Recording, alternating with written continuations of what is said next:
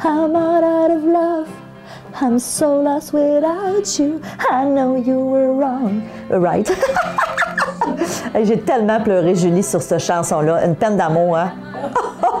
Écoute, j'écoutais ça. En boucle, en boucle. Hein? So wrong.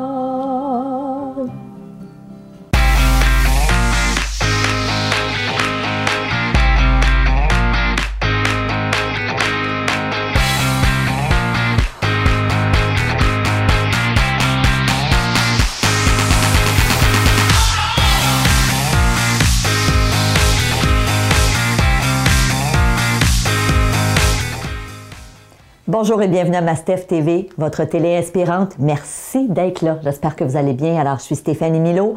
Vous le savez, si vous me suivez depuis un petit moment, je me suis donné une mission d'inspirer 10 millions de personnes au cours de la prochaine décennie à avoir une vie plus satisfaisante, plus équilibrée, à la hauteur de leurs attentes. Donc, merci d'être là. À la veille de la Saint-Valentin. Alors, vous avez vu hein, dans ma, ma chanson fétiche Air Supply quand j'étais jeune.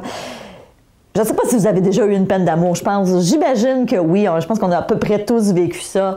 Ça fait mal. Et aujourd'hui, ben, à l'approche de la Saint-Valentin, j'avais envie justement de, briser trois mythes qu'on qu'on entretient souvent par rapport à la vie de couple. Et pour m'inspirer, j'ai décidé de vous parler du livre de Phil euh, McGraw, donc vous le connaissez peut-être, le célèbre Dr. Phil, cet Américain qui est docteur et qui a entre autres écrit ce livre-là que j'ai lu et relu. Écoutez, il y a même des, des pages là, que, qui, se, défont. Euh.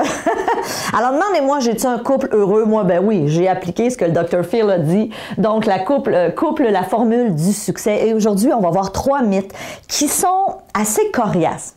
Dans la prochaine vidéo, donc si vous êtes membre premium à Mastef TV, je vais vous donner six ingrédients pour avoir une vie de couple réussie. Parce que c'est beau de connaître les mythes, c'est beau de peut-être prendre conscience aujourd'hui, oh ouais, je réalise que mon couple va peut-être pas comme je le voudrais. Ceci étant